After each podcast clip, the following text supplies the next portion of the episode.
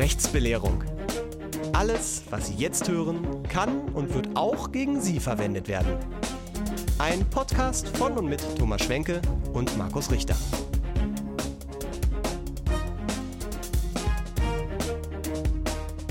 Und heute geht es ums Urheberrechtsdiensteanbietergesetz. Hallo und herzlich willkommen zur Folge 96 der Rechtsbelehrung, wo wir, ich versuche es kurz zu formulieren, die konkrete gesetzliche Ausführung eines großen Aufregers aus den letzten Jahren ein bisschen ausführlicher besprechen, als es sonst vielleicht möglich gewesen wäre. Und dazu heiße ich recht herzlich willkommen den besten Kompagnon-Partner aller Zeiten, Herrn Dr. Thomas Schwenke. Guten Tag. Hallo liebe Zuhörerinnen, hallo liebe Zuhörer, lieber Herr Richter. Deine Einleitung klingt fast schon so kompliziert wie der vollständige Titel des Gesetzes. Vielleicht bin ich doch schon zu lange hier, man weiß es einfach nicht genau. Ja, es heißt nämlich Gesetz über die urheberrechtliche Verantwortlichkeit von Diensteanbietern für das Teilen von Online-Inhalten. Schön Und- deskriptiv, oder? Und wenn sich jetzt, äh, liebe Hörerinnen, wenn ihr euch jetzt fragt, hä? Vielleicht habt ihr einen Berührungspunkt damit gehabt. Und zwar gab es, und es ist schon, also Jahrzehnte her, gefühlt nur ein paar Jahre in Wirklichkeit, dass sich tatsächlich eine größere Öffentlichkeit damit beschäftigt hat, was ein sogenanntes Upload-Filtergesetz ist. Da sind also selbst YouTuberInnen haben da ähm, ganz groß Alarm gemacht und da gab es auch Demos und so. Und das war ganz, ganz wild, weil es in der EU den Vorschlag gab, sogenannte Upload-Filter ähm, gesetzlich zu verordnen. Ähm, also, dass die. Erklären wir nachher genau. Egal. So, und was jetzt passiert ist, ist folgendes. Auf EU-Ebene ist, ist das beschlossen worden und das braucht dann aber noch für die Teilnehmerländer eine eigene gesetzliche Ausprägung. Das heißt, das Land muss dann selber nochmal ein Gesetz beschließen, was diese EU-Verordnung umsetzt. Und das ist eben dieses, Thomas, könntest du es nochmal wiederholen? Gesetz über die urheberrechtliche Verantwortlichkeit von Diensteanbietern für das Teilen von Online-Inhalten. Kleine Klammer auf, es ist keine Verordnung, es ist eine Richtlinie. Eine Deswegen Richtlinie. muss im Gesetz werden, Klammer zu. Ich, ich wollte gerade fragen, ob ich einen Fehler gemacht habe und da war er. Sehr schön. Und ähm, das ist jetzt in Kraft getreten, wann? Im Juni, ne? Nein, es, ist, es gibt zwei Richtlinien, die umgesetzt werden. Okay. Wir sprechen heute über die eine Richtlinie und die ist in Deutschland noch nicht umgesetzt worden. Das Umsetzungsgesetz, das wir schon zweimal genannt haben, das wird erst im August in Kraft treten. Ah, so ist es. Und Anfang Juni ist bereits ein Teil der urheberrechtlichen Novellierung in Kraft getreten. Die beruhen aber auf einer anderen Richtlinie. Es war ein Warum? ganzes Änderungspaket. Warum, äh, warum einfach, weil es doch kompliziert ist? Und um das alles zu besprechen, haben wir jemanden eingeladen, der sich allerbestens damit auskennt, und zwar Professor Dr. Luisa Specht-Riemenschneider. Hallo und guten Tag. Hallo. Die, ähm, die Meriten und Positionen, die man zu ihnen, zu dir aufzählen kann, sind fast so lange, na, länger sogar als der Name des Gesetzes. Vielleicht greife ich zwei heraus und du sagst dann, ob das reicht. Also A, Inhaberin des Lehrstuhls für bürgerliches Recht für Daten- und Informationsrecht an der Rheinischen Friedrich-Wilhelm-Universität Bonn und Mitglied des Vorstands und Geschäftsführerin der Deutschen Gesellschaft für Recht und Informatik. Ja, fast. Fast. Geschäftsführerin bin ich nicht mehr da. Ähm, das war ich nur interimsmäßig, da bin ich nur noch im Vorstand. Verstehe. Aber die verstehe. Lehrstuhlbezeichnung war fast richtig, genau. Bürgerliches Recht, Informations- und Datenrecht. Vielleicht sollte ich mich doch zur Ruhe setzen. So komplizierte Ausdrücke, in jedem Ding ein kleiner Fehler drin. Wenn das eine Juristin mitbekommt, egal. So. Ähm, kurze, kurze Frage noch zu dir.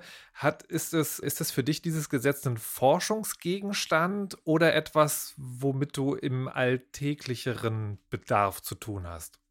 Also grundsätzlich erstmal Forschungsgegenstand. Ich habe mich äh, viel damit auseinandergesetzt, was es eigentlich bedeutet, wenn wir jetzt automatisierte Filter verpflichtend einführen, weil das ja eine, erhebliche Stärkung der Stellung der, der Urheber, der Rechteinhaber ist. Und was das eigentlich mit den Nutzerrechten am Ende macht, ja. Also das Urheberrecht beruht ja auf einem Interessenausgleich, ist also nicht nur äh, Gesetz, das zugunsten der, der Urheber ähm, wirkt, sondern nimmt immer auch einen Interessenausgleich vor. Und es ist ja schon die Frage, wenn jetzt die Nutzerrechte so stark eingeschränkt werden, was muss man eigentlich machen, um diesen Interessenausgleich äh, aufrechtzuerhalten? Das war so der Hauptansatzpunkt. Ähm, und ansonsten ist es sozusagen äh, Gegenstand großen Interesses auch im Privatleben, aber das mehr so zum Spaß. Also da verfolge ich gerne mal, äh, welche Fälle eigentlich darunter jetzt diskutiert werden, ob das richtig ist oder nicht richtig ist. Mhm. Und ja, aber das ist mehr so ein, so ein Quatsch-Hobby. Okay. Quatsch. Okay. Ich, bin ich frage mich gerade, welches unterhaltsam ist. Aber gut. Jetzt, wenn man über so über so Gesetze spricht, ich, ich stelle gerade fest, also ich habe natürlich diese ganze, diese ganze Debatte damals zum Uploadfilter und sowas äh, verfolgt und aber je, je, mehr ich damit mich sozusagen konkret damit beschäftige, desto weniger habe ich das Gefühl, was darüber zu wissen.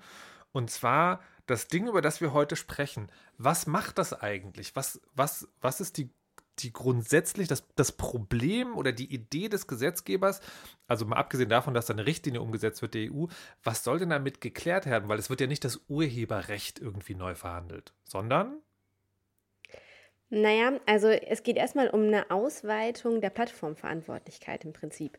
Wenn man jetzt sich überlegt, wie ist das eigentlich heute im, im Urheberrecht, dann gibt das Urheberrecht ja erstmal den Urhebern, den Rechteinhabern bestimmte ausschließliche Verwertungsrechte, ja, und darunter dazu gehört auch das Recht der öffentlichen Wiedergabe. Also wenn ich ein urheberrechtliches Werk erstelle, dann habe ich erstmal als, als Urheber, als Urheberin das ausschließliche Recht, dieses Werk öffentlich zugänglich zu machen, also auch ins Internet einzustellen. Ist ausschließlich meine Sache. Und wenn das jemand anders macht, dann verletzt er meine Urheberrechte. So, wenn ich jetzt aber auf einer Plattform agiere, dann nehmen ja erst einmal nur die Nutzer die Handlung der öffentlichen Wiedergabe vor. Also zum Beispiel ihr, wenn ihr jetzt meine Dis, meine Habil nehmt und die im Internet einstellt über irgendeine äh, Plattform, dann nehmt ihr die Handlung der öffentlichen äh, Wiedergabe, der öffentlichen Zugänglichmachung vor und dann kann ich euch auf Unterlassung und Schadensersatz zum Beispiel in Anspruch nehmen. Die Plattform macht erstmal nicht viel, die, die gibt nur sozusagen euch die Möglichkeit, diese Rechtsverletzung einem möglichst großen Publikum zugänglich zu machen.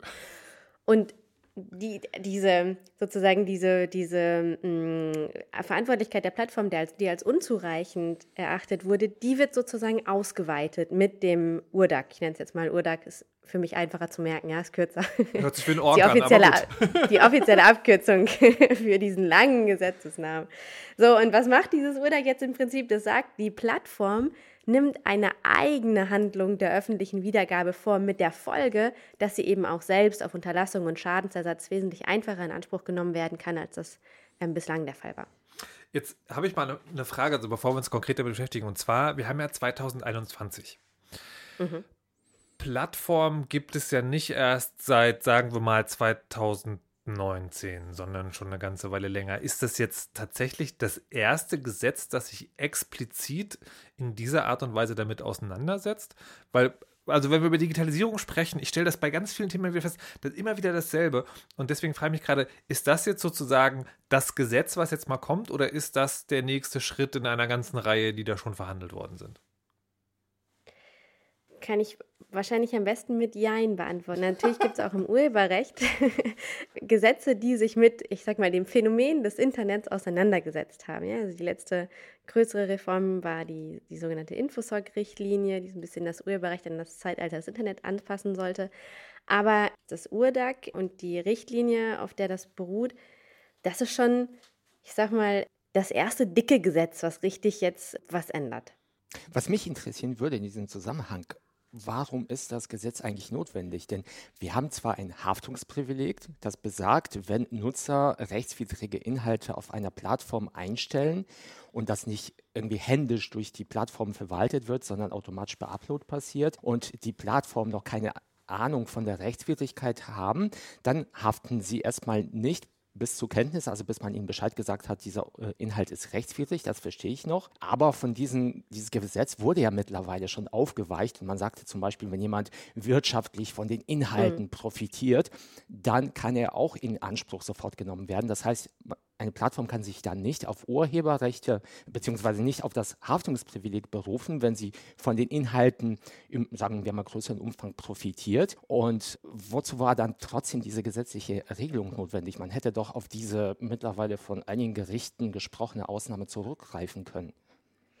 Naja, das, was du ansprichst, ist ja A, erstmal eine nationale Entwicklung. Also wir, wir erleben in ganz vielen Ländern sozusagen eine eine nationale Ausweitung der Plattformverantwortlichkeit unter ähm, ganz verschiedenen Bedingungen. Du sprichst jetzt an Thema zu eigen machen.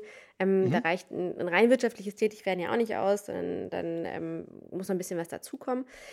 Und um diese nationalen Bestrebungen sozusagen zu vereinheitlichen, ist eine Richtlinie natürlich ein ganz schönes Instrument. Dann haben wir einen einheitlichen europäischen Rechtsraum sozusagen oder jedenfalls die Grundvorgaben sind dann einheitlich im europäischen Rechtsraum geregelt. Das war, das war mal Nummer eins. Ähm, aber ich glaube auch insgesamt, um die Plattformverantwortlichkeit mal systematisch äh, auf neue Beine oder auf andere Beine zu stellen, war das, ich will nicht sagen, äh, unbedingt erforderlich, war am Anfang ein großer Gegner äh, dieses Gesetzes, aber mittlerweile hm, glaube ich, dass es doch ganz gut, jedenfalls im deutschen Umsetzungsgesetz, doch ganz gut gelungen ist, was man in Europa fast schon so ein bisschen verbockt hatte in den Grundvorgaben. Jetzt äh, hast du ja ganz am Anfang gesagt, es soll auf jeden Fall auch ein Interessensausgleich sein. Ja.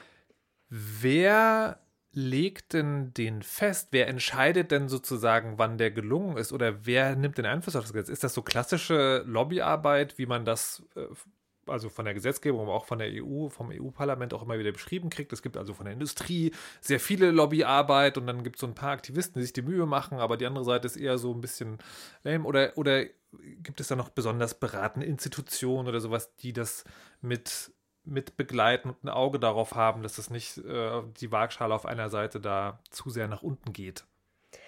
Ja, das ist tatsächlich ein großes Problem. Also ist jetzt eine, eine ganz subjektive Sicht, aber ich nehme schon viel ein, also viel wahr, dass Einfluss genommen wird auf ähm, diese Gesetzgebungsprozesse gerade von denjenigen, die betroffen sind. Ja, also ich will jetzt kein Plattform-Bashing betreiben, ist ja ganz äh, klar, dass äh, dort auch versucht wird, die eigenen Interessen auf gesetzgeberischer Ebene ähm, jedenfalls denen Gehör zu verschaffen.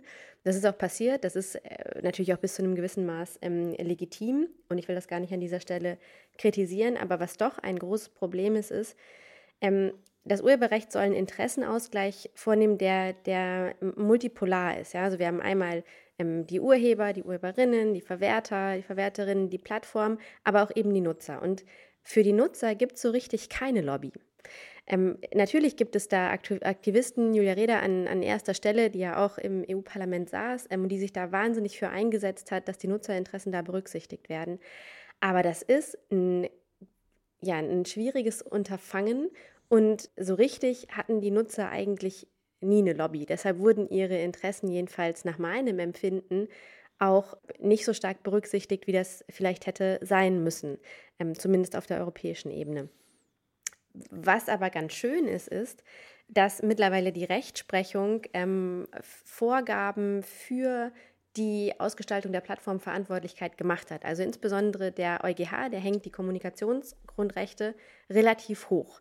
Ja, ähm, er sagt in, in allen möglichen Urteilen, ich habe gerade wieder das äh, neue YouTube-Urteil vom EuGH gelesen, was sich mit der Plattformverantwortlichkeit außerhalb dieses URDAG auseinandersetzt. Der spricht an vielen Stellen, auch dort, wo es gar nicht unbedingt erforderlich ist, auf einmal immer wieder an, dass diese grundrechtlichen Belange der Nutzerinnen und der Nutzer natürlich zu berücksichtigen sind und zwar in angemessenem Umfang zu berücksichtigen sind. Und ich habe deshalb ein wenig Hoffnung, dass diese fehlende Lobby für die Nutzer mittlerweile nicht mehr so entscheidend ist, weil die Rechtsprechung da starken Rückenwind gibt. Hattest du das Gefühl, dass die Proteste, die vor zwei Jahren stattfanden, also ich war auch in Berlin unterwegs auf einer Demo und es waren insgesamt, glaube ich, irgendwie so 200.000 Leute, die wohl demonstriert haben auf der Straße gegen diese Reform. Hast du das Gefühl oder hast du es mitbekommen, dass es sich irgendwie ausgewirkt hat? Das glaube ich auf jeden Fall. Also es, ich habe das noch nie erlebt, dass tatsächlich für oder gegen bestimmte gesetzliche Regelungen so stark auf die Straße gegangen wurde. Jetzt bin ich auch noch nicht so alt, als dass ich da so umfassende äh, Erlebnisse gehabt haben müsste. Aber es war für mich tatsächlich sehr beeindruckend, was da äh, passiert ist und wie stark da auch die Interessen ähm, artikuliert wurden. Insgesamt hatte ich schon das Gefühl, dieser ganze, ich nenne es mal Kampf um Artikel 17, das ist der, ähm, der Artikel, der die, die Upload-Filter auf europäischer Ebene in der DSM-Richtlinie normiert hat, der ist von beiden Seiten nicht unbedingt immer mit fairen Mitteln geführt worden, ja. Aber dass die, dass die da auf die Straße gegangen sind und, und für sozusagen ähm, Nutzerinnen, Nutzerrechte sich eingesetzt haben, das fand ich schon wahnsinnig beeindruckend und das hat auch dazu geführt, dass diese Interessen am Ende gehört wurden. Na, das finde find ich sozusagen eine spannende Perspektive, weil, wenn ich es richtig verstanden habe, haben wir jetzt Upload-Filter, oder? Ja, das stimmt. Allerdings, man muss mal sagen, nicht der Upload-Filter an sich ist böse in Anführungsstrichen, ja, sondern äh, man muss ja mal, man muss ja mal gucken, woher das Ganze kommt. Es wird irgendwie auf, auf YouTube, ich glaube, ähm, korrigiert mich, wenn ich da falsch liege, ich glaube pro Minute irgendwie 400 Stunden Filmmaterial oder so eingespielt. Natürlich kommt es dabei auch mal zu Rechtsverletzungen und natürlich sind nicht alle Nutzer, die sich im Internet bewegen, äh, lammfromm, sondern da gibt es auch welche, die vorsätzliche Rechtsverletzungen begehen. Das muss man ja hier nicht unter den Teppich kehren. Und wenn natürlich massenhaft Inhalte ins Internet gelangen, dann kommt es auch zu einer Vielzahl von Rechtsverletzungen und dann gibt das Urheberrecht auch vor, durch die Durchsetzungsrichtlinie etc., dass den Urheberinnen, den Urhebern, den Rechteinhabern ein effektives Mittel an die Hand gegeben werden muss, um diese Rechtsverletzungen abzustellen. Und das war sozusagen der, der Ausgangspunkt dafür, dass man gesagt hat, wir können das nicht mehr alles äh, händisch kontrollieren als Rechteinhaber, sondern das muss automatisiert passieren. Auch schon vor Einführung dieser Verpflichtung äh, für Uploadfilter gab es ja äh, Content ID beispielsweise auf YouTube. Das heißt, es gab schon diese freiwilligen äh, Filtermechanismen, mit denen viel rausgefiltert wurde. So, das ist der Ausgangspunkt. Warum der Uploadfilter, so wie er ursprünglich mal angedacht war, schlecht ist, ist, weil es ähm, sozusagen die Rechtsdurchsetzungsmacht einseitig zugunsten der, der Urheber verschiebt. Also der es wird auf einmal ganz viel Recht durchgesetzt, ja, automatisiert über Filterpflichten werden Inhalte rausgefiltert, die rechtswidrig sind. Aber es, es wurde lange Zeit zu wenig darüber gesprochen, dass Nutzer was dagegen tun können müssen, wenn rechtmäßige Inhalte rausgefiltert werden. Ja, also der Uploadfilter ist sozusagen schlecht, wenn er, weil er undifferenziert ist und wenn es und solange es keine entsprechenden Nutzerrechte gegen den gegen die Filterung, die automatisierte Filterung von rechtmäßigen Nutzerinhalten gibt. Und das, und jetzt komme ich dazu, warum das deutsche Umsetzungsgesetz auch so gut ist und warum ich ein großer Fan davon bin, das auch immer wieder hier betonen möchte. Das deutsche Umsetzungsgesetz, das URDAG, das schafft es, diesen automatisierten Filterpflichten ähm, entsprechende Nutzerrechte entgegenzusetzen. Ob die weit genug gehen, darüber kann man sicherlich diskutieren. Aber es gibt eben Möglichkeiten, dass diese Filter nicht eingreifen. Und das schafft wieder diesen Interessenausgleich, den das Urheberrecht ja vorsehen soll, nach dem Motto, wenn ich mehr Rechtsdurchsetzung den Urhebern gebe, dann brauche ich auch mehr Nutzerrechte für die Nutzer. Und das schafft das URDAG. Na, ich, ähm, auch da muss ich sagen, finde ich spannend, diese Perspektive, weil in meiner Erinnerung der Protest gegen Uploadfilter tatsächlich auch ein ganz grundsätzlicher war, weil man damit nämlich eine Infrastruktur schafft, die Nachteile, also die sagen nicht mhm. konkret ausgeprägte, sondern auch potenzielle Nachteile hat, die sich später noch, also die sich später noch wandeln können. Also im Sinne von, ist die Infrastruktur erstmal da ähm, dann ist die Frage, ob sie ausgenutzt wird oder nicht, eine Frage der Regler, an denen da gedreht wird. Und das lässt sich dann schneller mhm. verändern, als die Infrastruktur überhaupt zu schaffen. Aber bevor wir uns vielleicht dieser Frage am Ende nochmal ganz grundsätzlich nähern können, inwieweit diese Kritik dann vielleicht auch entkräftet werden kann, können wir vielleicht erstmal drüber sprechen, was steht denn jetzt in der deutschen Umsetzung ganz genau drin? Also wie ist das denn geregelt, dass die, wie du es am Anfang gesagt hattest, dass die Plattformen jetzt mehr Verantwortung dafür übernehmen müssen, was bei ihnen passiert? Also ganz konkret steht im URDAG, dass die, das heißt da Diensteanbieter für das Teilen von Online-Inhalten, das sind äh, erst einmal die großen Plattformen, ich exemplifiziere das immer an, an YouTube, auch wenn das natürlich äh, nur eine von, von den betroffenen Plattformen ist, die nehmen eine eigene Handlung der öffentlichen Zugänglichmachung vor, wenn sie der Öffentlichkeit Zugang zu überrechtlich geschützten Werken verschaffen, die von Nutzern dieses Dienstes hochgeladen werden. Von dieser Regelung sind Kleinstplattformen ausgenommen und, und Startup-Dienstanbieter oder jedenfalls zum Teil äh, ausgenommen. Ist, ist das irgendwie, ist das quantifiziert? Ja. Also was ist, was ist eine, eine Kleinstplattform und was ist ein Startup? Also es gibt die Startup-Diensteanbieter, die einen jährlichen Umsatz bis zu 10 Millionen haben und kleine Diensteanbieter, die einen jährlichen Umsatz äh, von bis zu einer Million Euro innerhalb der Europäischen Union haben. Die sind so von bestimmten Regelungen ausgenommen, also zum Beispiel von der Vorabfilterpflicht. Und dann gibt es noch Plattformen, die sind gänzlich ausgenommen. Das sind dann zum Beispiel nicht gewinnorientierte Online-Enzyklopädien, bildungsbezogene wissenschaftliche Repositorien. Die sind da alle explizit aufgeführt. Aber mhm. die Plattformen, die erfasst sind, die nehmen erstmal eine eigene Handlung der öffentlichen Zugänglichmachung vor. Das heißt, wenn sie ein Werk zugänglich machen ähm, und sie haben dafür keine Rechte, also sie haben keine, keine Lizenz eingeholt. Dann ist die, das ist eine, eine rechtswidrige äh, Verletzungshandlung und sie sind eben ähm, auf Schadensersatz, können auf Schadensersatz und auf Unterlassung in Anspruch genommen werden. Es sei denn, jetzt kommt wieder die Rückausnahme, sie erfüllen bestimmte, ich nenne das mal Sorgfaltspflichten oder Verkehrspflichten. Ja? Wenn sie nämlich sozusagen alles tun, um sich darum zu bemühen, dass keine rechtswidrigen Inhalte auf der Plattform sind, dann haften sie nicht, dann sind sie nicht verantwortlich. Und was heißt jetzt, sie, sie müssen alles tun, sie müssen sich eben darum bemühen, alles zu tun. Das wird in der, äh, zumindest in der deutschen und auch in der, in der europäischen Literatur so gelesen, dass sie eben im Upload-Filter integrieren müssen. Das heißt aber auch, dass darüber hinaus weiterhin das Verfahren, was wir eigentlich heute kennen, erhalten bleibt, nämlich wenn mal so ein Inhalt durch den Upload-Filter durchrutscht sozusagen, dann kann der dann kann der rechte Inhaber immer noch zur Plattform gehen, kann sagen, liebe Plattform, da ist ein Inhalt, der ist rechtswidrig äh, öffentlich zugänglich gemacht worden, bitte abstellen. Und auch auf diesen Hinweis muss die Plattform tätig werden. Das können wir schon, das ist genauso, wie es, wie es im Prinzip bislang geregelt war. Dieser zweite Step. Dann stellt sich aber sozusagen sofort die Frage, die erste Folge der Rechtsbelehrung hat sich äh, mit Bildrechten beschäftigt. Okay. Und die, die, die, eine, die eine konkrete, das eine konkrete Learning, was man da mitnehmen kann, was meines Erachtens immer noch gilt, ist, wenn du ganz sicher gehen willst, dass du die Rechte an dem Bild hast, dann mach es selber. So, ja. und jetzt, jetzt also bin ich so eine große Plattform, mache Millionen Umsätze und es gibt ein neues Gesetz, da steht drin, ja, also du musst halt schon gucken, dass die Dinge, die da bei dir veröffentlicht werden, dass du da die, die Rechte hast. So, und jetzt, da gibt es ja also möglicherweise Dinge, da kann ich das leicht erkennen, aber es gibt möglicherweise auch ganz viel Material, da weiß ich das gar nicht. Mhm. Wie ist denn das geregelt? Also, weil dann ist es ja im Prinzip wirklich so. Dann, das, also das Aberwitzige an der Idee ist ja, dann kann ich ja eigentlich fast nur noch Inhalte veröffentlichen, für die ich eine Lizenz habe. Das heißt, die mhm. wahrscheinlich großen RechteinhaberInnen gehören. Mhm. Und kann eigentlich, wenn ich ganz, ganz sicher gehen will, gar keine Inhalte, die mir unbekannt sind, veröffentlicht, weil im Zweifel sind die lizenzbehaftet, aber ich weiß es nicht.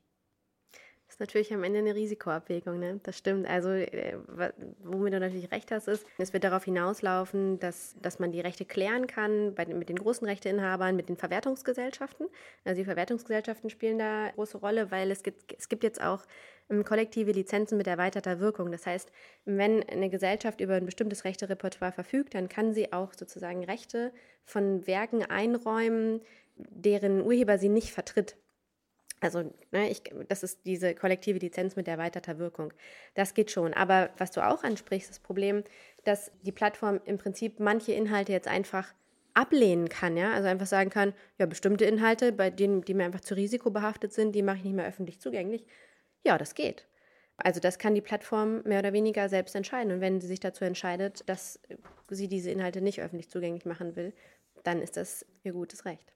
Also das, das ist ja gut und schön, dass ihr gutes Recht ist, aber da kommen wir sozusagen, da, da äh, sind wir bei der Frage des Interessensausgleichs, ja. nämlich das beschneidet ja Nutzer, wenn wir jetzt auf einer gesellschaftlichen, kulturellen Ebene, läuft man da ja in das Risiko rein, dass die großen Plattformen, also sagen wir jetzt einfach auch YouTube, ne, weil es ja eher mal als Beispiel herhalten muss, dass also YouTube sagt, also wisst ihr was, Leute, wir schalten Inhalte dann noch nach nur zwei Sachen vor, nämlich entweder wir haben das eine Woche lang analysiert und sind ganz sicher, dass du das selbst gemacht hast. Oder das ist ein Dings, was über Content ID, kurzer Einschub, Content ID, automatisiertes System, in dem Urheberinhaber, Urheberrechteinhaber hinterlegen können, was ihre Inhalte sind. Und dann kann das System automatisch erkennen, dieses Musikvideo gehört Universal und dann wird es entsprechend weiter behandelt. So, und dann hat man diese beiden Sachen. Und dann ist das ja für die Gesellschaft ein Verlust weil da einfach ganz mhm. viel nicht mehr passiert. Und klar ist das dann das Recht der Plattform, aber wenn du am Anfang gesagt hast, es gibt eben, es soll eine rechte, Ab, äh, rechte Abwägung geben, dass eben Kultur nicht beschnitten wird auch. Da gibt es aber sozusagen jetzt in der aktuellen Ausprägung kein. Also. Ich, naja, ich verstehe schon, was du meinst. Das ist, ähm, ist aber noch eine andere Dimension des Ganzen, die du ansprichst. Ne? Mhm. Nämlich die Frage, welche Rolle messen wir eigentlich den großen Plattformen ähm, in unserer Gesellschaft zu? Sind das, mh, hm, ich sag mal, Diensteanbieter, die irgendwie ein Grundbedürfnis sozusagen der Gesellschaft befriedigen sollen? Da muss ich sie äh, ganz anderen Regelungen noch, noch unterstellen, ja? Oder sind das im Wesentlichen private, die selbst entscheiden, wer welche Inhalte wie öffentlich zugänglich macht. Und ich regel sozusagen als Gesetzgeber diese Rolle als Privater. Das sind zwei völlig unterschiedliche Anforderungen. Ich glaube, in der Diskussion, da stehen wir gerade erst am Anfang. Ja, ist genau das Gleiche, ähm, wenn wir, wenn wir uns im, im Bereich Hate Speech äh, bewegen. Also welche Inhalte müssen eigentlich auf Plattformen eingestellt werden und welche nicht? Wie, welche Rolle spielt eigentlich eine Plattform zu, zur demokratischen Diskussionsgewährleistung? Da sind sich jedenfalls die Juristen noch sehr, sehr uneinig. Und solange wir diese grundlegende Frage nicht geklärt haben, kommen wir, glaube ich, an das Problem, was du ansprichst, nicht ran. Das heißt aber sozusagen, das Gesetz, über das wir heute sprechen, hat sich um die Beantwortung dieser Frage gedrückt oder hat es sozusagen zumindest nicht vorgenommen. Und da werden die Plattformen tatsächlich einfach als private behandelt. Genau, also okay. die, das ist im Prinzip, sage ich mal, eine Mikroebene, auf der die Diskussion um das Urdag stattgefunden hat. Ganz egal, wie groß und mächtig die in der Öffentlichkeit ähm, erschien, es ist, äh, es ist im Prinzip die Debatte, wie regel ich den Umgang mit privaten Akteuren im Hinblick auf die Verbreitung urheberrechtlicher Inhalte und nicht, welche Rolle haben Plattformen eigentlich tatsächlich für die gesellschaftliche Kommunikation. Was mir noch bei deinem Argument fehlte, war der Punkt, dass du überhaupt nicht davon ausgegangen bist, dass die Plattformen ein eigenes Interesse daran haben, nämlich ein wirtschaftliches ja. Interesse, Inhalte zu gewinnen. Letztendlich ist das Gesetz überhaupt erst zustande gekommen, dadurch, dass die Plattformen wirtschaftliche Interessen verfolgten und dadurch möglichst gerne möglichst viel Content hatten. Das heißt, es ist man kann auch sagen, es ist nicht davon auszugehen, dass die Plattformen jetzt nur noch ganz sichere Dinge freischalten werden, weil die wollen ja weiterhin Geld verdienen. Das heißt, dieser, dieser Antrieb ist weiterhin vorhanden. Das heißt, diese Chilling-Effekte, ja. die du angesprochen hast, die werden dadurch auch ein bisschen abgemindert. Zumindest mhm. denkt das, denk, denken das diejenigen, die das Gesetz oder die Richtlinie vorher entwickelt haben. Ich wollte gerade sagen, richtig, ja. aber ich wollte gerade sagen, das ist ja sozusagen ein klarer Fall. That remains to be seen. Also, weil wenn die wenn die, wenn dann irgendwann Millionenklagen losgehen, kann das eben nicht der Fall sein. Okay, aber, aber ich nehme mal mit, also es gibt möglicherweise eine wirtschaftliche äh, Motivation, trotzdem sozusagen so lang oder so hart am Grad der Urheberrechtsverletzung entlang zu surfen, dass möglichst viele Inhalte, weil dann viele UserInnen und so weiter und so fort, okay, kann ich akzeptieren. Ähm, aber eine andere Sache beschäftigt mich noch, die mir auch grundsätzlich erscheint, aber vielleicht ist das ja auch falsch. Und zwar ist ähm, ob, ob das nicht sozusagen, also im, im, juristischen vielleicht nicht, aber im praktischen Betrieb so eine Art Beweislastumkehr dann ist. Also es geht gar nicht mehr darum, habe ich etwas, habe ich gegen Recht verstoßen und das muss mir dann bewiesen werden, sondern es geht eigentlich mhm. darum, ich muss es, ich muss schon, ich muss nachweisen, dass ich nicht gegen Recht verstoßen habe. Das ist doch eigentlich ein Grundsatz, der so gar nicht gelten sollen darf, eigentlich, oder? Ja, also wenn ich jetzt vor Ort wäre, würde ich dir quasi um den Hals fallen und dich umarmen. Denn das ist genau der Punkt. Ja? Es okay. ist, ich würde das nicht Verschiebung der Beweislast nennen, ich, ich nenne das Verschiebung der Rechtsdurchsetzungslast. Mhm. Wenn wir mal vom Grundsatz ausgehen, ja, dann ist es Sache des Rechtsinhabers, Rechtsinhaberin, zu sagen, äh, liebe Plattform, auf deiner Plattform über deinen Dienst wird eine Rechtsverletzung begangen, stell das ab. Ich muss mich um die Durchsetzung meiner Rechte erst einmal bemühen. So.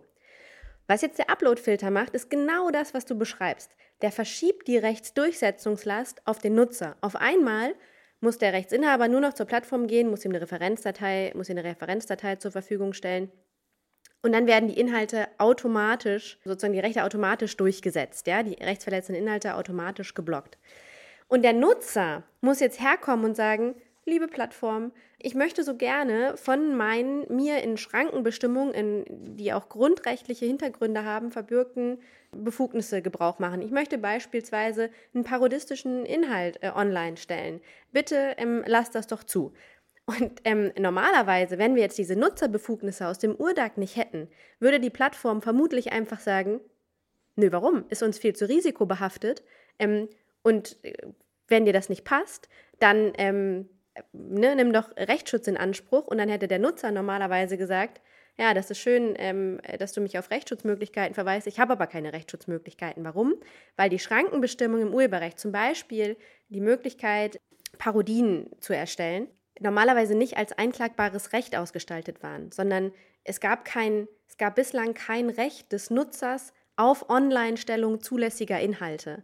Und dafür haben haben wir, und wenn ich wir sage, dann meine ich, schließe ich mich auch ein bisschen ein, ähm, weil ich da zu viel gegutachtet habe, aber auch viele äh, aus der Wissenschaft äh, sich auch so ein bisschen ähm, verkämpft, dass es dieses Recht des Nutzers gibt auf Online-Stellung zulässiger Inhalte. Und zwar unabhängig von jeglichen vertraglichen Verhältnissen. Das steht jetzt im URDAG drin und das ist auch äh, unbedingt erforderlich so.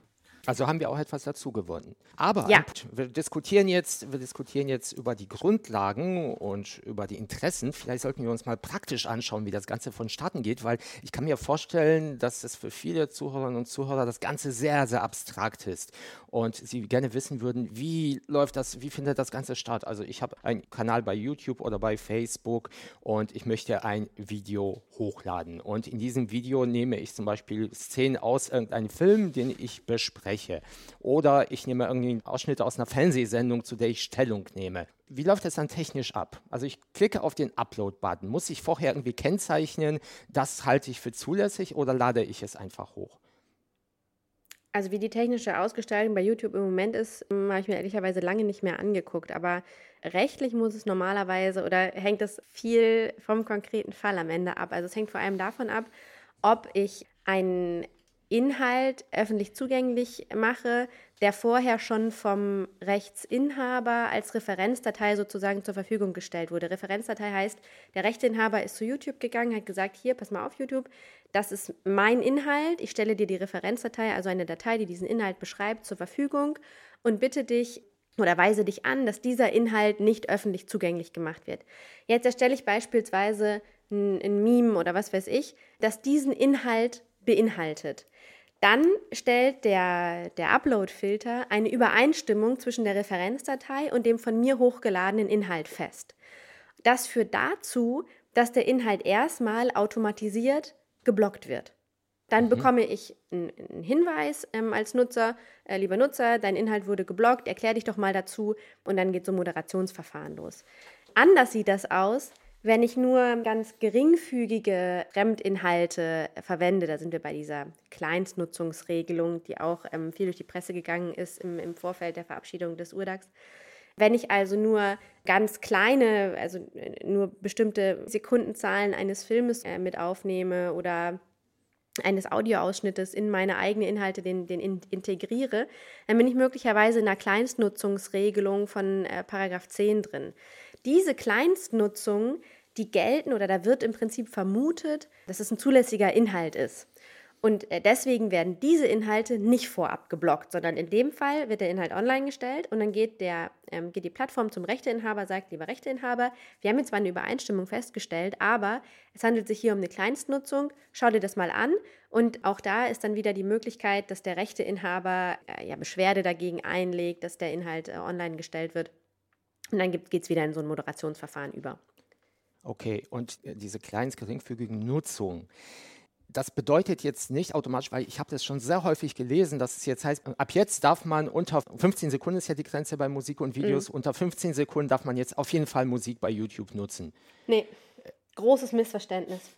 Ich habe aber auch das Gefühl, dass es, also das ist tatsächlich was, was in der, in der öffentlichen Diskussion missverstanden wurde und, und auch zum Teil ähm, untergegangen ist. Also wir haben, ich sag mal, wir haben Nutzerrechte im URDAG drin, aber die Nutzerrechte sind äußerst rudimentär ausgestaltet. Warum? Es ist nicht so, dass ich jetzt einfach 15 Sekunden eines Filmes, eines Liedes etc. Äh, online stellen darf, sondern es gibt eine Regelung, die heißt öffentliche Wiedergabe mutmaßlich erlaubter Nutzung. Wenn ich einen nutzergenerierten Inhalt habe, also einen eigenständig generierten Inhalt, der, ein, der, der auch Drittinhalte beinhaltet, also zum Beispiel ähm, mache ich ein Video und das kombiniert Fremdinhalte mit meinen eigenen äh, Inhalten.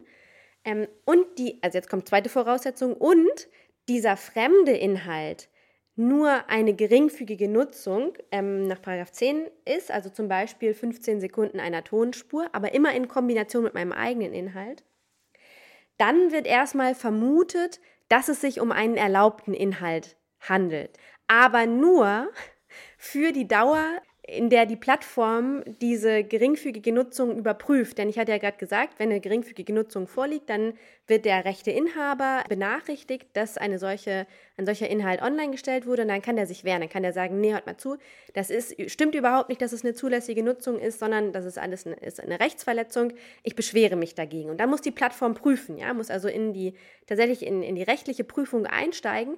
Diese rechtliche Prüfung darf maximal sieben Tage dauern und nur für die Dauer von diesen sieben Tagen unter diesen Voraussetzungen, die ich gerade genannt habe, eigenes Werk plus geringfügige Nutzung, wird das online gestellt.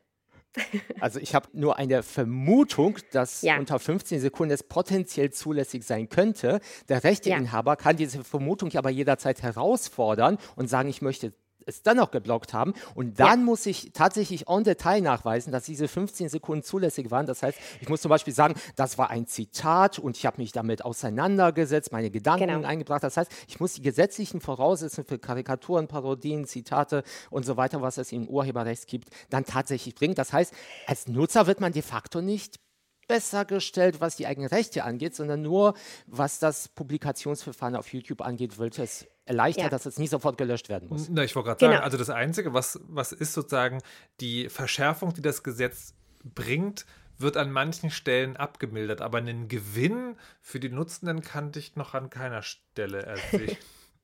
Der Gewinn ist tatsächlich dieser Anspruch auf Online-Stellung. Also, wenn wir jetzt mal überlegen, wir müssen ja mal gucken, wie es vorher war. Ne?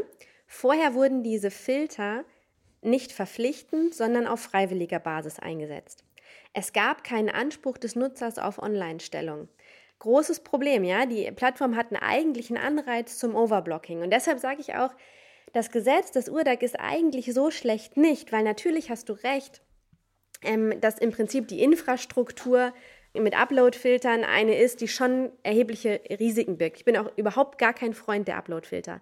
Aber wenn schon Upload-Filter, dann so wie im Urheberrecht, mit Nutzerrechten, die dagegen stehen, mit gesetzlichen Vermutungsregelungen und mit der Maßgabe, dass natürlich erstmal die Plattform überprüft, ist ein Inhalt eigentlich rechtmäßig oder rechtswidrig, aber immer vor dem Hintergrund, dass die letzte Entscheidungskompetenz bei einem Gericht oder bei ja oder oder auch über eine außergerichtliche Streitschlichtung äh, bis zu einem Gericht gehen kann, sodass immer die Rechtsschutzmöglichkeiten aufrechterhalten bleiben. Und die Upload-Filter sind natürlich eine große Blackbox, wenn ich nicht weiß, wie genau die funktionieren und, und bergen eben auch in anderen Bereichen erhebliche Risiken.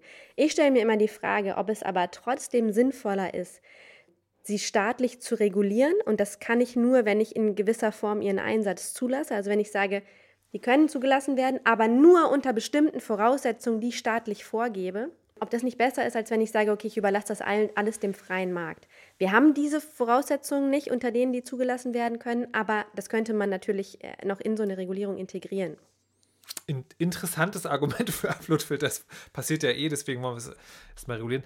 Was, äh, Deshalb wollen wir es kontrollieren. Deswegen wollen wir es kontrollieren. Ähm, ich wollte trotzdem mal fragen, also Recht auf Veröffentlichung, das beißt sich mit mir ein bisschen sozusagen mit den Dingen, die du vorher gesagt hast, mit dem, das Gesetz betrachtet die Plattform eigentlich als private Unternehmen und ne, also, also nicht als gesellschaftliche Öffentlichkeit, in welcher Form auch immer, oder Mediäre.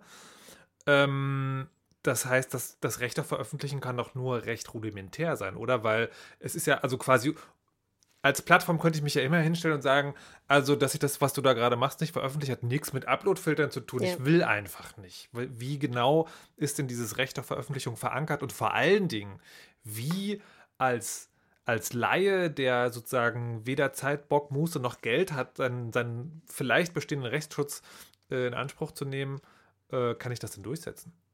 Ja, das sind natürlich zwei sehr, sehr berechtigte Fragen. Also erstmal ist es kein, kein umfassendes Recht auf Veröffentlichung, da hast du schon recht. Es ist nur sozusagen das Recht, dass, dass mein Inhalt nicht geblockt wird, obwohl es sich um eine Parodie handelt sozusagen oder obwohl ich meine urheberrechtlichen Schrankenbestimmungen ausübe, sondern aus den urheberrechtlichen Schrankenbestimmungen resultiert ein Anspruch auf Online-Stellung. Das heißt aber nicht, dass die Plattform nicht sagen kann, ja gut, okay, das ist zwar eine Parodie, aber es betrifft einen Inhalt, den wir auf unserer Plattform einfach so nicht zugänglich machen wollen. Zum Beispiel legen wir jetzt fest, dass wir keine was weiß ich, keine Lehrvideos, egal ob da Parodien drin sind oder nicht, keine Lehrvideos mehr online zugänglich machen wollen. Da gibt es natürlich äh, gibt's, gibt's auch äh, Grenzen, ja, auf die wir jetzt hier, ähm, glaube ich, nicht, nicht im Detail weiter eingehen müssen. Aber auch das, also auch diese Grenzen betreffen immer die Frage, inwieweit können wir Plattformen sozusagen als Kommunikationsraum der Öffentlichkeit erachten und ihnen dann auch weitergehende Pflichten auferlegen, als wir das ansonsten privaten Intermediären gegenüber privaten Intermediären tun können. Also da hast du recht, erster Punkt. Zweiter Punkt, Nutzerrechte ähm, geltend machen.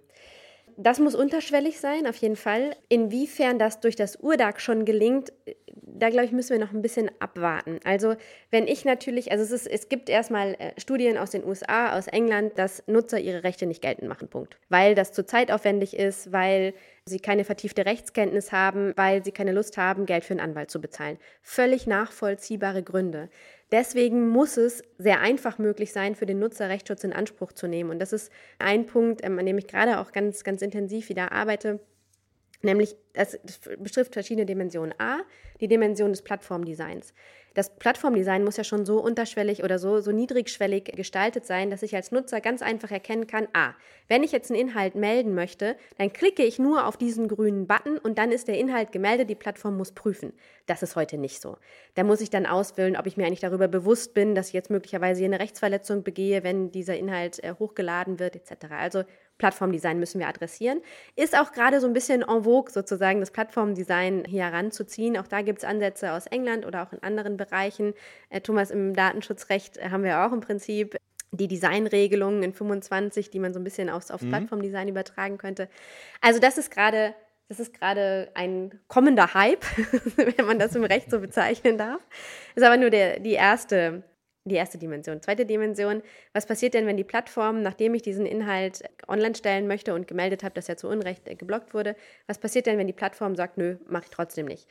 Dann muss ich ja in irgendeiner Form schnellen, einfachen Rechtsschutz bekommen. Und das URDAG bietet die Möglichkeit, außergerichtliche, außergerichtlichen Rechtsschutz, also in Form von, von, von Streitschlichtungsmöglichkeiten in Anspruch zu nehmen. Auch gar da gibt es Untersuchungen dazu, dass dann wohl mehr Nutzer auf die Idee kommen, dass sie ihre Rechte tatsächlich auch ausüben können. Und letztlich muss aber natürlich immer die letzte Entscheidungskompetenz bei einem staatlichen Gericht liegen. Und da frage ich mich schon, a, das dauert momentan alles noch sehr lange, wenn Nutzer ihre Rechte ausüben. Das sehen wir auch gerade, ähm, wenn es um die, um die Frage der, des, der Wiedereinstellung von Beiträgen auf Plattformen geht, wenn, wenn Meinungsfreiheit äh, ausgeübt wird. Ja, das dauert ja alles erstmal sehr lang. Ähm, auch wenn wir in einem Eilverfahren sind, bis zu einem abschließenden Urteil dauert das einfach. Und da stelle ich mir schon die Frage, kann man das in irgendeiner Form beschleunigen? Kann man da, muss man da zusätzliche kann man einsetzen? Ähm, und was kostet das am Ende? Also wenn der Nutzer am Ende tatsächlich verpflichtet wird, die gesamten Rechtskosten zu tragen, weil ein Gericht dann in letzter Instanz entscheidet, nee, dieser Inhalt war dann doch unzulässig und er durfte nicht online gestellt werden, dann schafft das natürlich Hemmnisse. Ähm, und da müssen wir, da müssen wir ran. Und da sind wir auch noch nicht am Ende angekommen der Diskussion. Das ist das ist interessant, weil ich habe mich gefragt, ist man wirklich von dem Gedanken ausgegangen, dass eine der Schutzfunktionen ist, dass die Nutzer vor Gericht ziehen können, weil das ist abwegig. Ich meine, alleine wenn ich, wenn ich schon irgendwie ein Bild nutze und das hat irgendwie einen kommerziellen Bezug, da bin ich ja schnell dabei, wenn ich vor Gericht ziehe, schon in der ersten Instanz bei 2500 Euro. Wenn ich das noch weiter durchfechten bin, bin ich bei über 10.000 Euro. Das ist natürlich abwegig, dass jemand das im privaten ja. Rahmen macht. Auch die typischen Creators bei YouTube, die wirklich mit einem Partnerprogramm ein paar Euro verdienen oder sei es auch ein paar hundert oder ein paar tausend, dazu noch Ausgaben haben, es ist unwahrscheinlich, dass sie das vor Gericht durchsetzen werden. Dazu noch kurz angemerkt, diese Geringfügigkeitsausnahme, die gilt ja auch nur für nicht kommerzielle Nutzung. Das heißt, sobald mhm. die Nutzer irgendwie am Partnerprogramm beteiligt sind, äh, dann dürfte diese Sperre des Filters überhaupt erst gar nicht greifen, weil die sind ja dann ja anscheinend kommerziell unterwegs. Und dann gibt es ja auch noch die Rechteinhaber, die noch zusätzlich diese Funktion haben quasi einen vorläufigen Rechtsschutz. Die können nämlich sagen, oh, das ist aber eine erhebliche Beeinträchtigung unserer Rechte. Ja. Tut mir leid, die Ausnahme für den Nutzer gilt nicht das, muss, das Werk muss sofort verschwinden. Und wenn ich mir vorstelle, dass, sagen wir mal, die Mandanten, die viel Geld haben, es ist zwar nicht immer und natürlich nie bei meinen Mandanten, aber das Prinzip, einfach Leute mit Geld zuwerfen, beziehungsweise Anwälte mit Geld zuwerfen, damit sie die Leute mit Verfahren zuwerfen, die, bei denen sie Angst bekommen, mit welchen Kosten sie am Ende rauskommen, damit kann man viele Verfahren bereits im Vorfeld gewinnen. Und das ist mhm. für mich so eine typische Konstellation. Wir kreieren einfach so ein Angstszenario mit so vielen Ausnahmen, mit so vielen Fehlern, die man man machen kann, wenn die zu einem Rechtsanwalt gehen und der Rechtsanwalt sieht, okay, ich habe gesagt, das sind hohe Summen für die Nutzer, aber für Rechtsanwältinnen oder Rechtsanwälte im Vergleich dazu, wie viel man sich damit auseinandersetzen muss, ist es dann nicht so viel Geld, dass es für die wiederum interessant wird, derartige Creators auf dieser Ebene zu vertreten. Das heißt, für mich wäre diese rechte Durchsetzung eher eine Augenwischerei als hm. tatsächlich eine Schutzmöglichkeit für die Nutzer. Ja, also das, ich würde das nicht ganz so pauschal sagen, aber du sprichst natürlich viel Wahres aus und äh, unterstreichst auch nochmal die Auswirkung der Verschiebung der Rechtsdurchsetzungslast. Wir haben natürlich noch weitere Schutzmechanismen. Wenn wir in den 18 reingucken, dann können Verbraucherschutzverbände ein systematisches unrechtmäßiges oder ein wiederholtes unrechtmäßiges Blocken auch mit Unterlassungsansprüchen angehen. Und was wir vielleicht auch sehen müssen, und da verlassen wir jetzt aber den Bereich des Urdax, ist das Zusammenspiel mit anderen Regelungen, nämlich zum Beispiel mit dem Digital Services Act, der jetzt ja im Entwurf vorliegt. Da sehe ich tatsächlich hm, so ein bisschen das Potenzial, das, was wir an Nutzerbefugnissen im URDAC versäumt haben, ein wenig dann auch dort hineinzulesen, denn der DSA hat den Vorteil, dass neben die private Rechtsdurchsetzung eine behördliche Rechtsdurchsetzung tritt. Und wenn wir in den 2627 DSA, DSA reingucken, dann steht da, dass große Online-Plattformen, zu denen eben auch diejenigen zählen, die hier vom URDAC adressiert werden, dass die ihren Service monitoren müssen auf systemische Risiken. Und systemische Risiken sind gerade auch solche Risiken, die die Ausübung von Meinungs- und Kommunikationsfreiheiten beeinträchtigen. Und wenn solche Risiken festgestellt werden, dann müssen ihre Dienste anpassen. So, und jetzt kann man natürlich sagen, okay, das ist alles total äh, schwammig und ähm, das wird auch nicht dazu führen, dass, dass es letztendlich zu weniger unrechtmäßigem Blocking kommt. Aber ich habe die Hoffnung, und die, die Rechtsökonomen bestätigen mir das eigentlich immer, dass wenn wir eine behördliche Rechtsdurchsetzung haben, die neben die private Rechtsdurchsetzung äh, tritt, dass wir dann ein Verhalten von Plattformen vorfinden, das stärker compliant mit dem, mit dem Gesetz ist, als es das wäre, wenn die behördliche Durchsetzung fehlt. Und deshalb gehen meine Hoffnungen so ein bisschen auf den, auf den DSA. Ich würde äh, kurz sozusagen das einschieben wollen. Also der, der Digital Services Act und es gibt dazu auch noch den Digital Markets Act, heißt ja, glaube ich, das sind zwei mhm. Bestrebungen auch wieder auf EU-Ebene erstmal, um diese Frage, die jetzt im Hintergrund immer wieder auftaucht, denn wie gehen wir eigentlich damit um, dass wir momentan in unserer Gesellschaft Akteure haben, die von den klassischen Rechtsnormen gar nicht berührt werden, nämlich eben die Plattformen, die im Zweifel die Arme hochreißen und sagen, wir sind nur Intermediäre, wir haben gar nichts mit nichts zu tun, dass so ein bisschen geregelt wird. Aber das sind alles auch noch, wenn ich richtig vermittle, eher ungelegte Eier. Also die sind schon in der konkreten Diskussion, aber das wird ja dann auch erstmal wieder eine Richtlinie und dann muss das umgesetzt werden und so weiter. Nee, das, nee? das wird, der DSA könnte auch eine, genau, also ja, das ist äh, als Verordnung im Prinzip angelegt. Ja. Und dann würde das unmittelbar gelten, was da drin steht. Aber ist der schon sozusagen so konkret, kommt morgen oder ist das eher so? Nee, nee, nein, auf gar keinen Fall. Also morgen nicht. Der ist äh, im, im Abstimmungsprozess Prozess. Also ich gehe nicht davon aus, dass der vor, aber jetzt muss ich ins, ins Blaue raten, vor übernächstem Jahr in hm. irgendeiner Form in Geltung erweckt. Also man könnte sagen, für EU-Maßstäbe schon relativ weit vorangeschritten, aber in echter Lebenszeit wird es vielleicht noch ein bisschen dauern. Ich, ich, ja. ich will noch mal über das liebe Geld sprechen. Und das eine ist eine, ist eine ganz konkrete Frage, die können wir auch gerne kurz beantworten, nämlich die, äh, wenn es um Lizenzen geht. Dann haben wir jetzt gerade drüber gesprochen, immer nur, ne, also ich, ich lade ein Material hoch und dann ist die, und die Frage, ist da urheberrechtlich, äh, ist da urheberrechtlich geschütztes Zeug drin, wird dann von der Plattform beantwortet durch eben die Upload-Filter oder Algorithmen oder wie auch immer. Jetzt gibt es ja aber, sagen, Lizenzvergabe kann ja auch ohne die Plattform mit ins Boot zu holen, äh, ähm, erfolgen, nämlich ich bin Creator und möchte urheberrechtlich geschützte Materialien verwenden und dann kaufe ich einfach die Lizenz. Also kaufe den Song, den ich unter mein Video lege. So, dann, mhm. dann lade ich den hoch und dann sagt die Plattform, ja, Entschuldigung, das ist ja auf jeden Fall urheberrechtlich geschütztes Material. Und wenn man jetzt sagt, also das alles soll algorithmisch geregelt werden, müsste man, also wäre meine Idee, aus einer technischen Perspektive kommen, naja, dann musst du natürlich auch einen Fleck setzen können. Ich weiß, das ist urheberrechtlich geschützt, aber ich habe die Lizenz selber gekauft. Ist sowas vorgesehen? Oder gibt es ne, oder gibt's Ideen, wie, das, wie solche Situationen geregelt werden sollen? Also es gibt den 11, und ich hoffe, ich verstehe jetzt deine Frage richtig, und der 11 sagt, wenn ein nutzergenerierter Inhalt beim Hochladen automatisiert blockiert werden soll und wenn es sich nicht um eine geringfügige Nutzung handelt, dann ist der Diensteanbieter erstmal verpflichtet, den Nutzer über das Blockierverlangen des Rechtsinhabers zu informieren, also wenn dann ein solches Blockierverlangen vorliegt. Und dann muss er dem Nutzer auch ermöglichen, die Nutzung als nach fünf, also das sind diese Parodie, Pastiche etc. Ausnahmen, also als, als erlaubt, als gesetzlich erlaubt zu kennzeichnen. Nee, das meinte ich nicht, sondern ich meinte, Okay. wenn ich, äh, ich bin Creator, ja. Ich mache Ja. ein Video. In dem Video möchte ich urheberrechtlich geschützte Musik verwenden. Und genau, zwar- und du kaufst.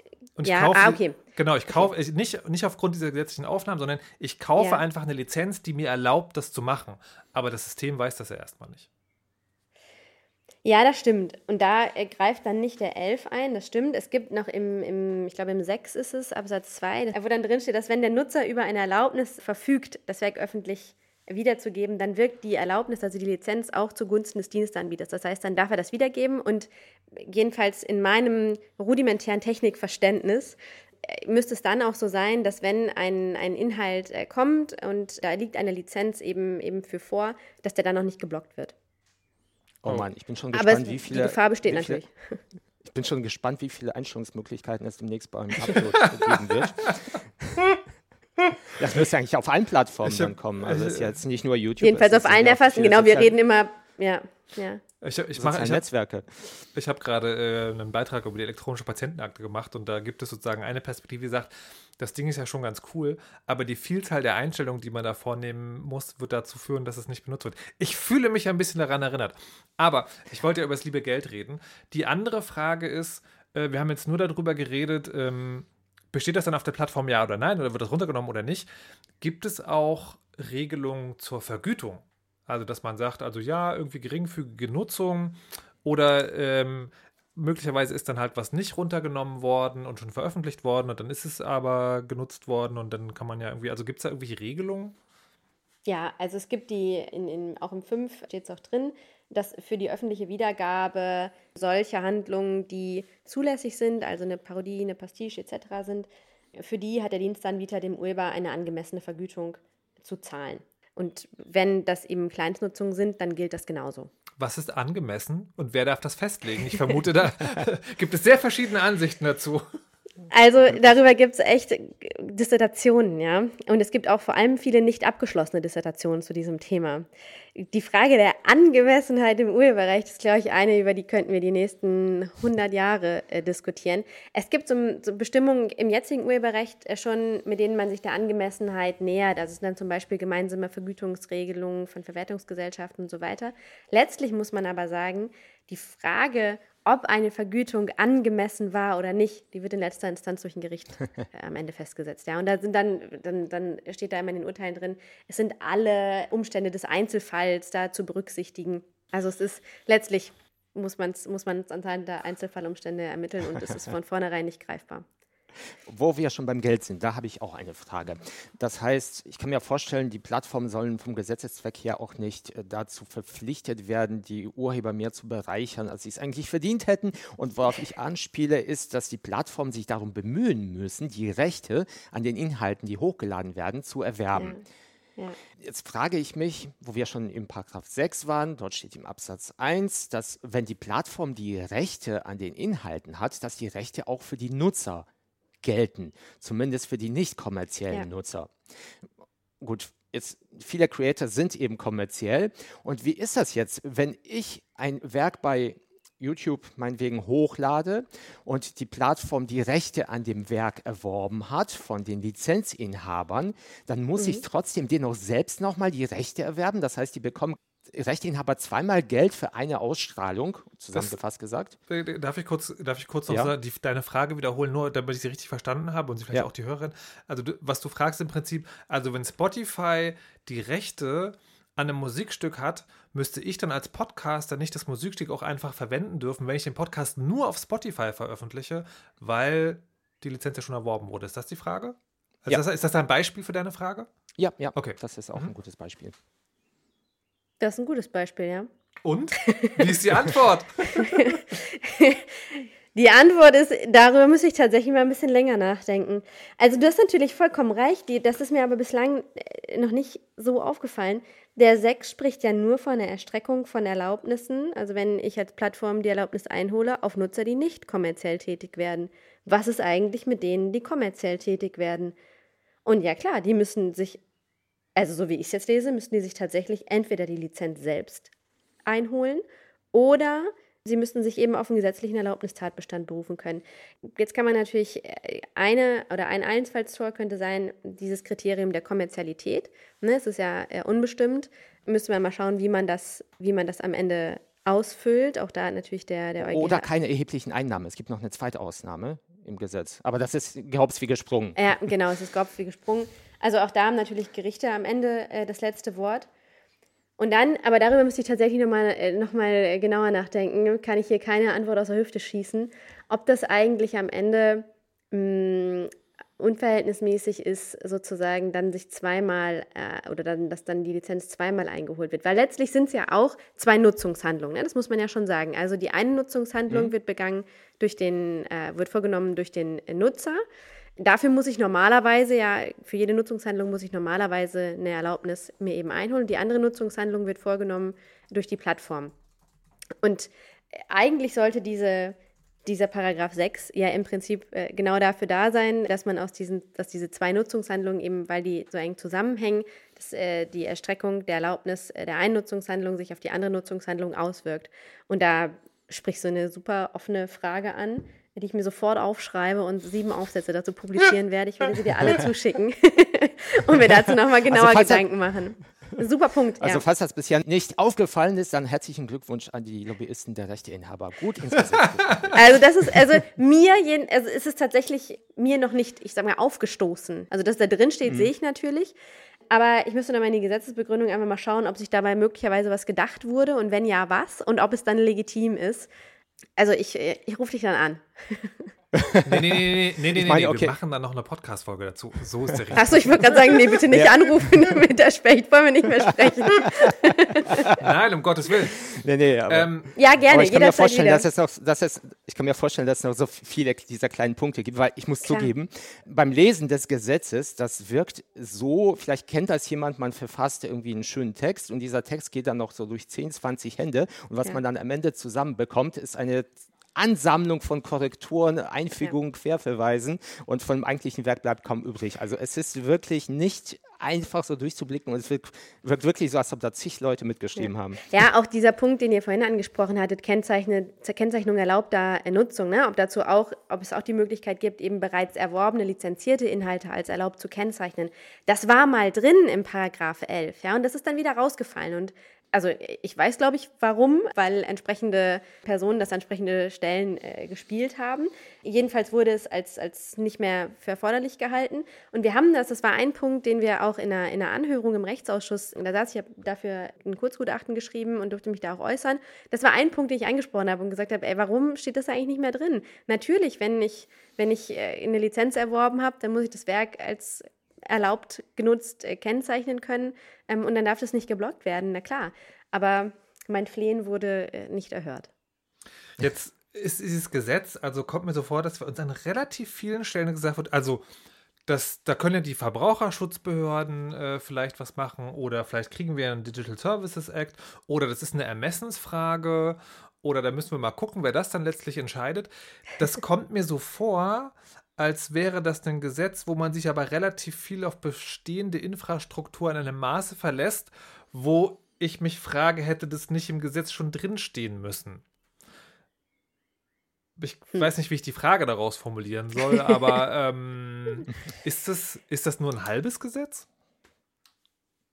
Oder? Also, ich, ich finde schon, dass es ein ganzes Gesetz ist. Ich finde das Gesetz auch im Großen und Ganzen gelungen. Klar, ihr sprecht natürlich äh, Punkte an, einzelne Punkte an, an denen man sicherlich auch viel Kritik äh, üben kann und auch üben muss.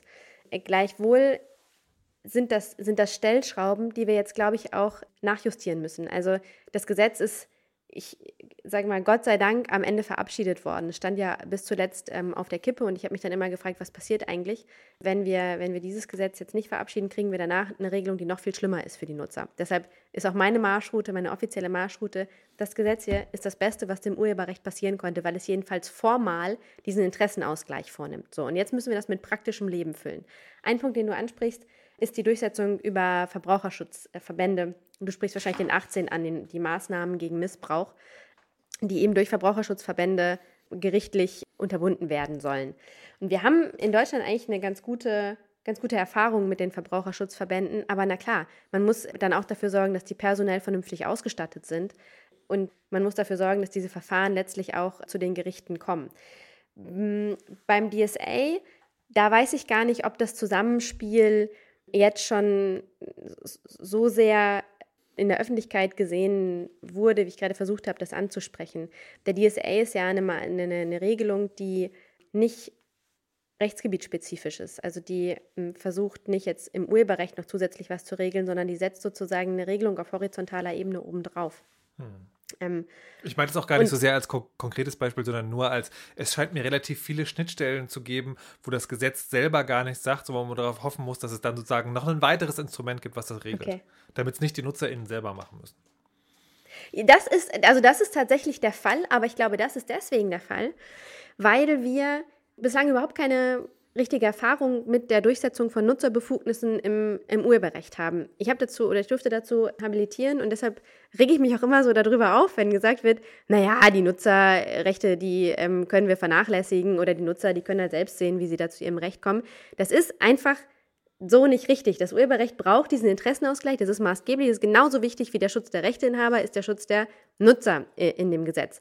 Und wenn die Nutzer ihre Rechte nicht geltend machen, dann liegt das ja nicht daran, dass sie dazu keine Lust haben, sondern liegt es daran, weil sie ganz, ganz berechtigte Gründe dazu haben, nämlich entweder keine Zeit, kein Geld ähm, oder am Ende beides zusammen. Oder sie wissen halt letztlich nicht, wie sie es tun sollen. Und daran müssen wir aber arbeiten, diese Nutzerrechtsdurchsetzung, das ist sozusagen ein ein Feld, das müssen wir jetzt beackern und zwar von der praktischen Seite genauso wie von der wissenschaftlichen Seite und von der politischen Seite. Und wenn dieses Gesetz in ein paar Jahren evaluiert wird, dann möchte ich gerne, dass äh, sowohl die Praktiker als auch die Wissenschaftler als auch die Politiker, die dafür sich damals für zuständig erklärt haben in diesem Prozess, dann auch liefern und dann genau benennen, an welchen Stellen wir am Ende nachbessern müssen. Aber das ist ein Prozess. Ich glaube, in der Theorie letztlich das perfekte Gesetz zu gießen, das wird nie gelingen. Das ist jetzt erstmal ein erster ein, erstes Gesetz, was wir haben und das wird, äh, nachdem es evaluiert ist, vielleicht nochmal ganz anders aussehen. Ich hoffe,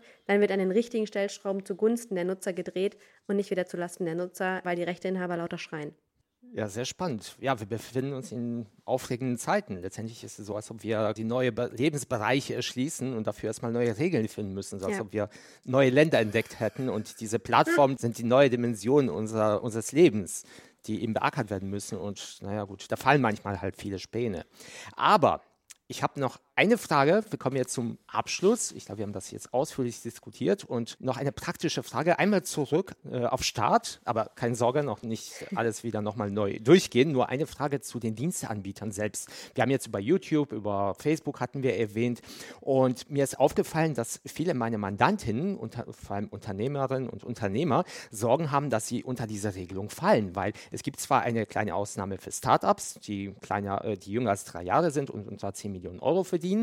Aber viele Unternehmen sind älter. Dafür, für die gibt es eine Ausnahme für kleine Diensteanbieter unter einer Million Euro Umsatz, was von Unternehmen auch sehr schnell überschritten werden kann. Mhm. Und viele Unternehmen haben zum Beispiel, ich habe eine Mandantin, die hat ein Online-Tool, da können Nutzer kleine Clips, Bilder hochladen, daraus können sie Quizze und Spielereien zusammenbasteln. Und sie fragt sich, bei mir wird ja auch eine große Menge von urheberrechtlich geschützten Inhalten hochgeladen. Ich speichere das, ich mache das auch öffentlich mhm. zugänglich, ich organisiere sie, ich lese übrigens die Voraussetzungen eines Diensteanbieters vor, ich bewerbe sie auch zu Zwecken des Gewinns und es gibt eine noch eine Voraussetzung, die heißt, mit Online-Inhalte-Diensten um dieselben Zielgruppen konkurrieren.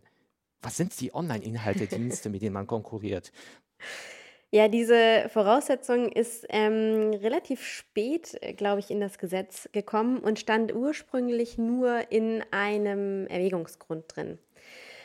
Und es ist ja im Prinzip so, dass die Plattformen sozusagen zunehmend Inhaltsdienste substituieren. Also ob ich jetzt einen Online-Musikanbieter habe oder einen Plattformdienst, die kann ich als Nutzer beide wahrnehmen, um dieselben Inhalte zu hören. Und das ist im Prinzip mit dieser Voraussetzung gemeint. Ja? Also ich brauche immer einen Online-Inhaltsanbieter, den ich mit der Plattform substituieren kann, mit dem ich um die, um, die, um die gleichen Nutzer konkurriere. Und bei Bildagenturen, da sprichst du wieder genau den Streitpunkt an. Bei, bei Bildern ist das, ist das umstritten, ob auch solche Plattformen tatsächlich ein Substitut als Online-Inhaltedienst haben irgendwo, ob dieser Online-Inhaltedienst eigentlich tatsächlich existieren muss oder ob der nur potenziell existieren können muss. Streitig. Auch dazu ja. treffen wir uns vielleicht einfach in einem Jahr nochmal und dann gucken wir mal, was für Gerichtsurteile es dazu schon gibt. Ich hoffe, ich werde nicht ein Teil davon sein. weil, weil habe ich, hab ich gesagt, in meinem Mandatin habe ich gesagt, dass es bei ihr kein Fall ein Substitut ist, weil indem die Nutzer jetzt sich kleine Quizzes oder etwas ja. kreieren, das ist kein Ersatz zum Beispiel, um stattdessen Musik woanders zu hören. Bei YouTube ist ja häufig das Problem, dass das heißt, die gucken sich gar nicht unser, hören sich nicht unsere genau. Musik an, die schalten YouTube ein. Die gucken nicht unsere Videokanäle, sondern gucken das bei YouTube und bei solchen Kleinigkeiten ist es nicht. Das heißt, diese Panik, die ich vielleicht so ein bisschen merke, die ist in vielen Fällen nicht berechtigt, zumindest Na, bei den Unternehmen, die nebenbei so etwas machen. Aber mhm. greift halt sozusagen schon eine bestehende, ne, und da sind wir wieder bei der Grundsatzkritik auf, dass nämlich so eine gesetzliche Regelung eben ja Ressourcen braucht, ne, also technische als auch juristische, was halt heißt, dass der Markt sich konsolidiert. Ne, weil du kannst halt ein kleines Startup sein, das geht, und du kannst halt ein YouTube sein, das geht auch, aber du kannst halt nicht zwischendurch sein. Da mhm. ist dann möglicherweise doch die Schere. Also ich ähm, ich möchte, ich möchte das Ganze mit einer Frage abschließen. Und zwar hast du ja am Anfang gesagt, du bist unfassbarer Fan von diesem Gesetz. Ja. Und ich frage mich aber, beruflich oder privat, aus folgendem Grund. Wenn, man, wenn wir jetzt so darüber geredet haben, kann ich die Perspektive nachvollziehen, ähm, das ist unter den Bedingungen, die wir haben, vielleicht, also ich traue mir selber kein Urteil zu, ich paraphrasiere jetzt nur dein, was, was ich meine, verstanden habe von dir, ist die, best, die bestmögliche Regelung, die man überhaupt hätte treffen können. Exakt. Und das scheint mir aber eine Expertinnenperspektive zu sein, weil ich mich frage, von den grundsätzlichen Kritiken, die eben auch zu diesen Demos geführt haben, ist eigentlich nicht so richtig adressiert worden. Weil die eben, also, weil die eben ja. mit der grundlegenden Frage zu tun hat, wollen wir so eine Infrastruktur überhaupt oder nicht? Exakt. Also du spiegelst im Prinzip meine Gemütslage ganz hervorragend wider. Ich war ein großer Gegner der Regelung in Artikel 17, vormals Artikel 13 der DSM-Richtlinie, gegen die sich ja auch dieser Widerstand äh, auf den Straßen formiert hat. Wir haben aber diese Regelung und wir müssen sehen, was wir damit machen. Und es gibt ganz verschiedene Umsetzungsgesetze. Es gibt zum Beispiel in Frankreich ein Umsetzungsgesetz, da schreibt diese Richtlinie eins zu eins ab, es kümmert sich überhaupt nicht um, um die Normierung von Nutzerrechten. Und ausgehend von der Perspektive, wir haben Artikel 17 und wir müssen den wir müssen oder wir, wir müssen damit umgehen, macht das Urheberrechtsdiensteanbietergesetz das Beste daraus, was irgendwie möglich war. Und deswegen bin ich aus beruflicher Perspektive ein Freund, ein großer Fan dieses Gesetzes. Das noch aus einem anderen Grund, weil ich es einfach, also wenn ich vom Interessenausgleich komme, dann sehe ich, wie viel Bemühen um diesen Interessenausgleich in dem Gesetz steht in, sich in dem Gesetz wiederfindet, zumindest auf theoretischer Ebene. Wenn wir das jetzt mit praktischem Leben füllen, dann können wir, glaube ich, ganz, ganz viel mit diesem Gesetz gewinnen. Okay, und dazu treffen wir uns dann vielleicht in einem Jahr, liebe. Vielen Dank, genau. Professor Dr. Luisa Specht-Riemenschneider. Das war sehr, sehr spannend und, was ich nicht für möglich gehalten hatte, auch sehr lebhaft. Vielen Dank dafür. Äh, wir haben jetzt ein, ein, nein, nein, das hat nichts mit der Person zu tun, sondern mit. mit Richard, du hast deine Empathie fast bis zum Ende. Oh. ich meine das Thema, denn es ging ja um ein Gesetz, das folgenden Namen trägt, Thomas das Gesetz über die urheberrechtliche Verantwortlichkeit von Diensteanbietern für das Teilen von Online-Inhalten. Das Urheberrechtsdiensteanbietergesetz, auch DAG.